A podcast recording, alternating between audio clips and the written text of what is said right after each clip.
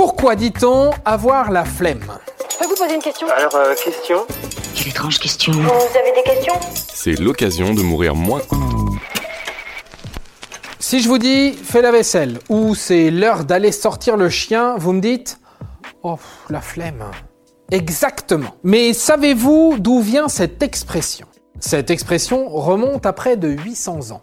Au XIIIe siècle, la science n'était pas aussi poussée que de nos jours. Beaucoup de phénomènes étaient expliqués par la théorie des fluides. On disait à l'époque que ces fluides agissaient sur nos humeurs et donc sur les comportements des individus. T'as pas envie des fois de pas rien faire? Non. Ouais, moi pareil. Ok, mais de quel fluide parle-t-on? On parle du sang, de la bile et de la flegme.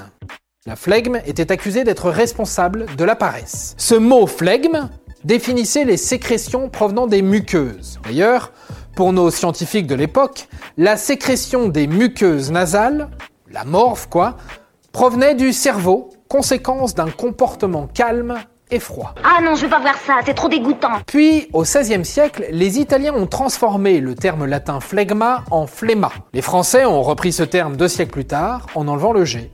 La flemme était née. D'ailleurs, à cette époque, un batteur de flemme désignait une personne qui n'avait pas grand-chose à faire, donc un paresseux. Alors, c'est bien gentil ces histoires de fluides, mais comment les scientifiques modernes, eux, expliquent la flemme? Selon une récente étude de l'Université du Missouri aux États-Unis, la flemme ou fainéantise serait d'origine génétique.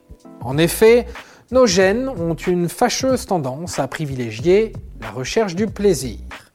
Et ne rien faire est un état de plaisir pour certains. Un plaisir que ne nous procure pas l'idée de devoir passer l'aspirateur, ranger notre salon ou faire la vaisselle.